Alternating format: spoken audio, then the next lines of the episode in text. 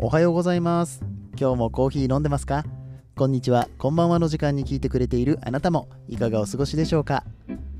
さてこの番組はコーヒー沼で泥遊びと言いまして自称コーヒーインフルエンサーこと私翔平がコーヒーは楽しいそして時には人生の役に立つというテーマのもとお送りする毎日15分から20分ぐらいのコーヒー雑談バラエティラジオとなっております。皆さんの今日のコーヒーがいつもよりちょっと美味しく感じてもらえたら嬉しいなと思って配信をしておりますのでぜひとも最後までお付き合いくださいということでですね今日のオープニングトークは昨日ショートバージョンを投稿しましたよって話なんですけれども、うんえー昨日じゃなくて一昨日か。えーっとまあ最新のこのショートバージョンのやつが今最新になってるんですけどその1個前の時にねひらめいたんですよ。思いついたんです、うん、おすすめのコーヒー屋さん情報をこうショートバージョンにしてお届けしていったらこうコーヒー屋さんも紹介してもらって嬉しいしいや嬉しいかどうか知んないけど。まあでもあのプラスになるじゃないですか。いろんな人に聞いてもらえたら露出になるから。だしであの聞いてる人もね短く聞ける情報っていうのもねお店の情報欲しい人もいらっしゃると思いますから、はい。えー、いいと思うしね。で僕はこの365日365回配信をしたいと思ってるんですけれども、まあ、ちょいちょい最近抜けちゃってて このままいくと年末までに365回配信できないぞということで頑張らなあかんぞと。でもさこの1日2回20分とかの放送してたら、まあ、撮る方も大変なんだけども、まあ、でもいいんですよ。僕はいくらでも喋れるから。喋れるから別にいいんですけど、あの聞く方が大変じゃないですか。うん。で、出したのに聞いてもらえないってこんなに悲しいことないなって、もったいないことないなって思って、じゃあ、うん、せっかくだったらちゃんとこう聞いてもらえるような、うん、価値のあるコンテンツを作ろうよということで、お店紹介いいんじゃないか？ショートバージョンでね、ギュギュッとまとめてね、うん、お店教えてもらったらね、それはいいんじゃないかなって思ったんですよ。うん、それで昨日初めて、えー、このショートバージョンというのを撮ってみたんですけどね、10分喋ってました。撮り終わってから気づく。録音停止のボタンを押そうと思ったら、おお、もう10分喋っとるやないかいって、どんだけ喋んの？いや、それはね、初めてのショートバージョンだったから、ほら、一応なんでショートバージョンやるかっていう説明とかも多少は入れたりとかしたけどさ。それでもかなりサクッとやったつもりだったんだけどね。10分も喋るんだなって。そりゃオープニングトーク長くなるわ。だってこの番組のオープニングトークって最初2分ぐらいだったもん。できるだけ2分に収めようと思ってたのにさ、うん、ほら今ももうさ3分近く喋ってるじゃん。もうあの余裕でさなんだったらオープニングトークで10分喋れんだよ。その場合はもうもはやコーヒーの番組じゃなくなっちゃうけどね。うん、ただの僕のおしゃべりになっちゃうからね、えー、ちゃんとコーヒーについてのお話をこれからもしていきたいなと思っております。まあな、なんとかこのショートバージョンの方はもう少しうまいことギュッと縮めてね、5分ぐらいで喋れたらいいななんて思ってるんですけれどもね、ぜひともお付き合いいただければと思います。はい、ということで、えー、今日は何の話をしていこうと思っているかと言いますとですね、メインの方のお話では、えー、やばいデカフェ、朝入りブレンドを飲んだよって話をしたいんですけれども、やばいデカフェってご存知ですか？はい、えー、ここでやばいデカフェってご存知ですかって言ってちょっと説明を始めたりとかするとまたオープニングトークが長くなるんですよ。で、オープニングトーク長くなった分、本編短くなるかと思ったらならないんですよ。はいね、あの構成の作り方が下手かって話なんですけどね、もうな1年半以上やってんのに、ようこんなに下手なままできるなって それは台本も書かずに毎日喋ってますからね、適当な感じになっちゃうところはちょっと僕直さなきゃいけないなと思っておりますが、はい、えー、そんな感じで今日はやばいデカフェのお話をしていきたいと思います。それでは本編やってまいりましょう。この放送は歴史とか世界遺産とかを語るラジオ友沢さんの提供でお送りします。さて、やばいデカフェの話に入っていきましょう。以前にも1回紹介したことあるかなと思うんですけれども、2014年 WBC チャンピオンの井崎秀則さんが開発していますやばいデカフェっていうのがあるんですよ。このデカフェがどんだけやばいかって言ったら、まあとんでもなくやばくてえげつないんですよね。うん、その豆をデカフェにしちゃうの？っていうとんでもなく高い豆をデカフェにしてるんです。はい。値段的には 100g とか 80g とかで8000円とか1万円とか言ってたんじゃないかな。これだいぶ初期のやつだからえ今の最新で出してるやつがいくらかはちょっとわかんないんですけれども、一番高いやつね、これはあくまでも一番高いやつですよ。うん、うんそれがそんぐらいするんです。で、えー、っとそれだけじゃなくてねやっぱりそれだけだとさ買える人も限られるしねあのそういう高価な豆って数も少ないからうん、なんだろう趣味でやるにはいいんだけどねこれからデカフェをもっと展開していこうとか伊崎さんが掲げるブルーピース、ね、コーヒーで世界を平和にっていうことにもまあ、つながっていかないっていうのもあってね、まあ、そこはま最初のフックとして、うん、話題性として、え、すっごい高いデカフェを作ったんだけれども、えー、さらにもっと美味しいデカフェを、うんと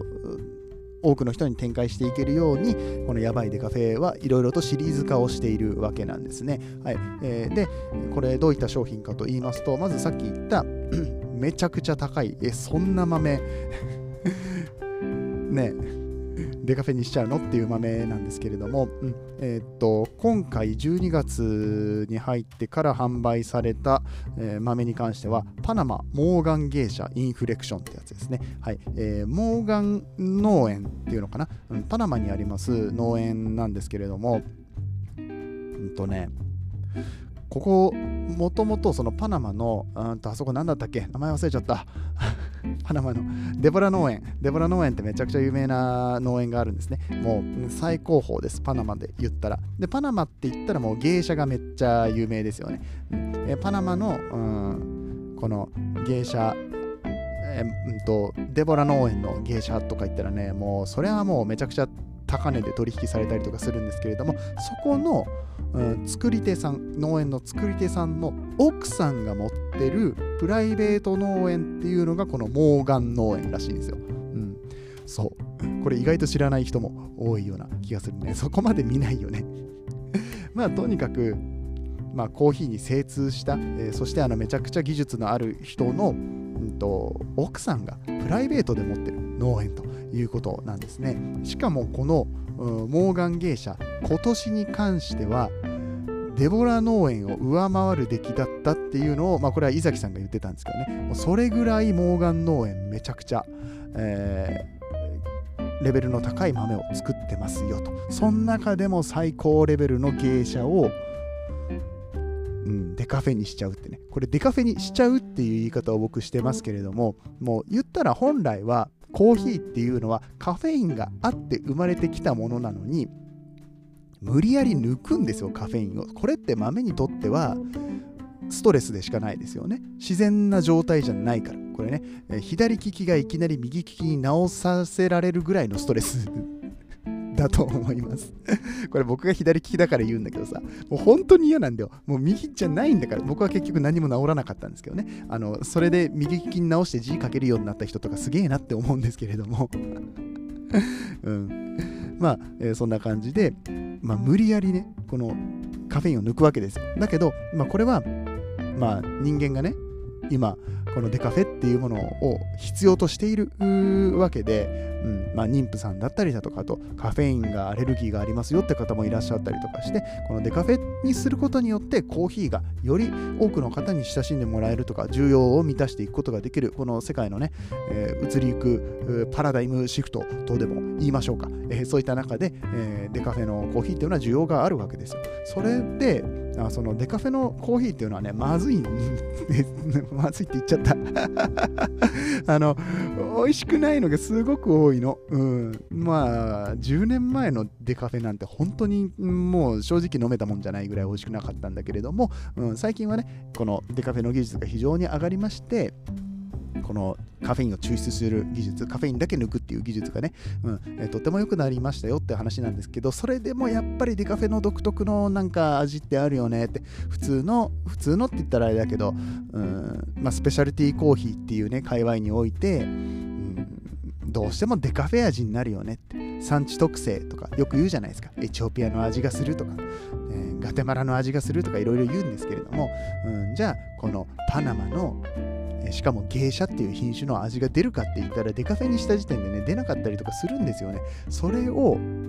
なんでそれが出ないのかとかいうことを科学的にしっかりと研究してでもちろん焙煎の仕方とかもすごく考えてですねもうこれデカフェじゃなくないって、もうそのまま黙って出されたらデカフェだとは思わないような、うん、そんな豆を作っているのがこの井崎秀則さん率いるカフアっていう会社なんですね。うん、で今回の芸者に関してもパナマモーガン芸者の、えー、デカフェに関してもとんでもなくうまいらしいです。うん、らしいですっていうのは僕が今回買ったのは、えー、このデカフェのデカフェの豆は買ったんですけれどもモーガン芸者ではなくモーガン芸者がブレンドされている朝入りのデカフェブレンドなんですね。これについては後で話していくんですけれども今回の、えー、モーガン芸者に関しましては一番単価が高いと言われてます。もうあの一番単価が高いのは毎回言ってる気がするな。あの伊崎さんなんかどんどんどんどん高い豆を仕入れていて あのマジであの何のあの利益にもなってないらしいんですけれども、まあ、ただ美味しいねデカフェを飲んでほしいと。そして自分たちも開発していきたいということで、えー、そういったところをね、うん、突き詰めていってくれてるんですけれども今回のロットに関しましてはカーボニックマセレーションウォッシュドと言いましてまあ、嫌気性発酵ですよね、うん。まあ、この番組でも時々紹介しておりますこの、うん、生産処理をちょっといじってる系のやつなんですけれどもこのカーボニックマセレーションというのは比較的土地の味がしっかりと出やすい。いわゆるその自然の、うん、作り方に、えー、近いというか今までのコーヒーの作り方で言ったらウォッシュドとかナチュラルとかなんですけれどもカーボニックマセレーションもこの土着の菌とかをうまく使って、うんと、その産地特性の味をね引き出すような味味作りができるような生産処理となっておりますので、あのー、なんだろうな、変に味を足したりとかしてない、え、っていう意味では、まあ、非常にいい生成方法なんじゃないかなと、これからまたね、もっといろいろとこの生産処理に関しては研究されていくんじゃないかなと思うんですけども、その中でもウォッシュドですね、うん。えー、ナチュラルっていうのは実をつけたまま、うん、発酵させるので、どうしてもこう果実感のある味、果実の味が出てしまうんですけれども、このウォッシュドにすることによって、カーボニックのウォッシュドにすることによって、えー、特にこの土地の味が味わいやすいというふうに言われているそうです。はいえー、で、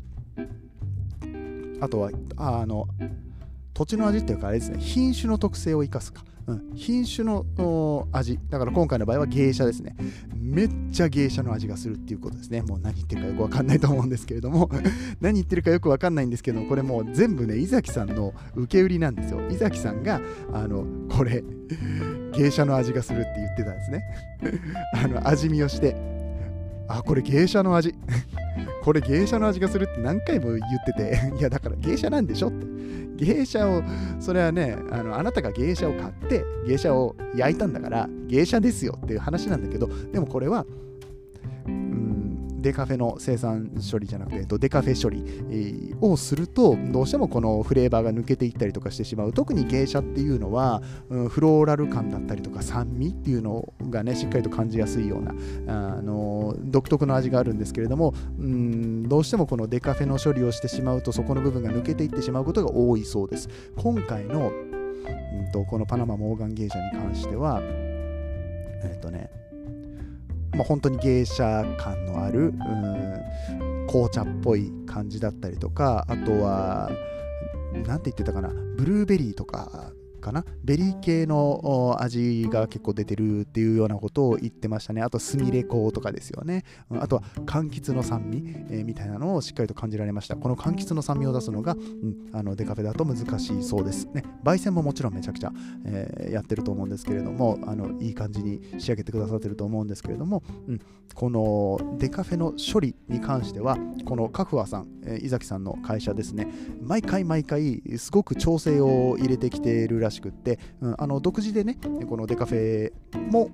まあどっかの会社にもちろん提携はしてもらってるとは思いますけれども、うんうんとまあ、ただただ大手の会社さんがやっているデカフェの処理ではなくってちゃんとどうやったら美味しくなるのかどうやったら産地の特性を生かせるのか、えー、この品種の味を生かせるのかということをいつも考えて、うん、調整をしてきてくださっているっていうところでは今回のパナマモーガン芸者のデカフェはもう間違いないっていうか、うん、最高の出来になってるみたいです。はい、あのまだこれ注文できますからね。まだ注文できるというか、えーと、今回僕が買った分っていうのは、うん、もう売り切れてしまっていると思うんですけれども、もう1回12月中に販売のチャンスがあります。10日だったかな。えっ、ー、と、ごめんなさい、11日と12日ですね、が年内最後の予約販売となりますということなので、えー、これね、LINE アットに登録すると確実に、えー、こう通知が来ますので、はい、こちら購入先のリンクを貼らせていただきますので、えー、詳細欄の方から見ていただけると嬉しく思いますと。えーうん、あの本当にみんな飲んでほしい。このパナマモーガン芸者か、もしくは僕が今回買ったヤバいデカフェ朝入りブレンドですね。はい。はい、ここまでめちゃくちゃモーガン芸者の話ばっかりしてしまったんですけれども、なんでこの話を飲んでないのにするかって言ったら、このヤバいデカフェ朝入りブレンド、今回の朝入りブレンド、今月の朝入りブレンドに関しては、パナマモーガン芸者、このカーボニックマセレーションウォッシュド、入ってます。入ってるんですよ。やばくないですか？ブレンドにこの一番高級な豆が入ってるんです。はい、1万ぐらいするんです。100g か 80g かで1万ぐらいする豆がちょっと入っている朝入りのブレンドが 120g で3000円ぐらいで買えるんですよ。あの送料込みでね。3000ちょっとだったと思うな。うん。あの単体だったら2000円台だったと思うんですよね。あの送料含めないと2000円台だったはずです。はい、えー、これがですね、エチオピアをベースにホンジュラスのナチュラルをわずかに加えてフローラル感のある華やかなブレンドにしましたが、えー、わずかにモーガン芸者のデカフェも配合しています。過去一番にフローラルさのある朝入りブレンドになりましたってことなんですけどね、これやばいです。もう本当にやばいです。やばいデカフェだけに。ね、とんでもなくやばくって、もうやばいしか言ってないけど めちゃくちゃうまかったっすね。びっくりした。本当にあの、わかんない。はい。あの、デカフェだってわかんないんですよ。これ、本当にみんなに飲んでほしい。あの、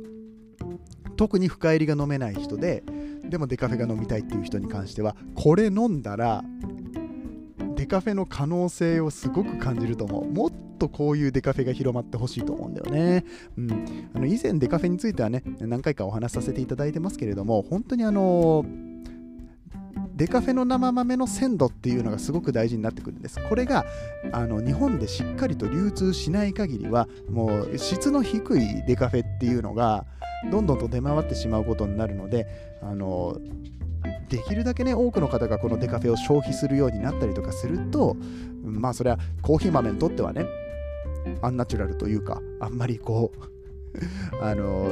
自然じゃない左利きを右利きに直すような作業にはなるんですけれども、それでも需要があるんだと。うんまあ、左利き、右利きはあくまでも例えですからね。あの左利きが需要ないとかそういうことじゃないですけどね。僕、その場合、淘汰されちゃいますから。